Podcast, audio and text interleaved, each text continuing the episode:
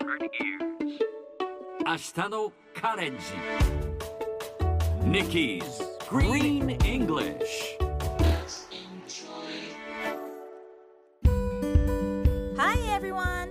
ここからは地球環境に関する最新のトピックスからすぐに使える英語フレーズを学んでいく Nikki's Green English の時間ですそれでは早速今日のトピックを Check it out! EU が2035年からガソリン車などの新規販売を実質的に禁止することを提案しました。EU は気候変動対策の一環として2035年までにガソリン車、ディーゼル車、ハイブリッド車など化石燃料を使う新車販売を実質的に禁止し電気自動車への切り替えを加速させることを提案しています。2035年までに CO2 排出量を実質ゼロにすることも提案されています。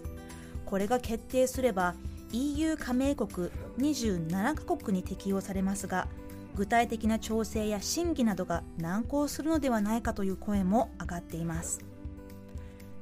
今日のこの話題を英語で言うとこんな感じ。The EU has proposed an effective ban on new fossil fuel car sales from 2035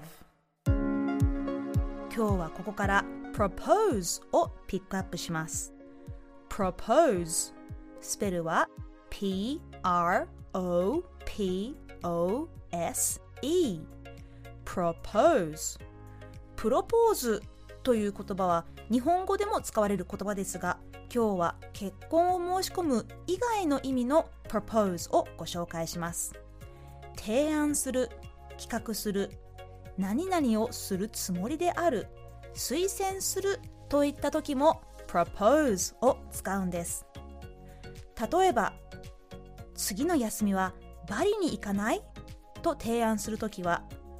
For our next holiday, I propose we go to Bali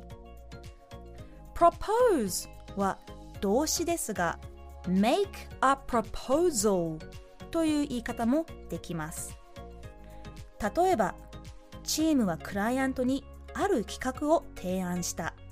という時は The team made a proposal to their client こんな風に使います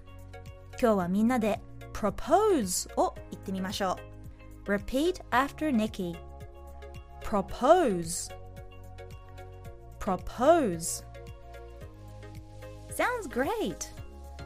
プロポーズという感じで少しリズム感をつけるといいかもしれません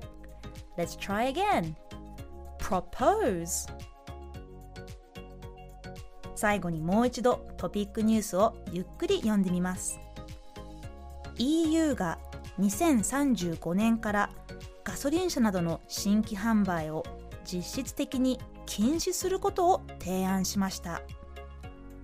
The EU has proposed an effective ban on new fossil fuel car sales from 2035聞き取れましたか今日の Nikki's Green English はここまでしっかり復習したい方はポッドキャストでアーカイブしていますので通勤通学お仕事や家事の合間にチェックしてください See you next time!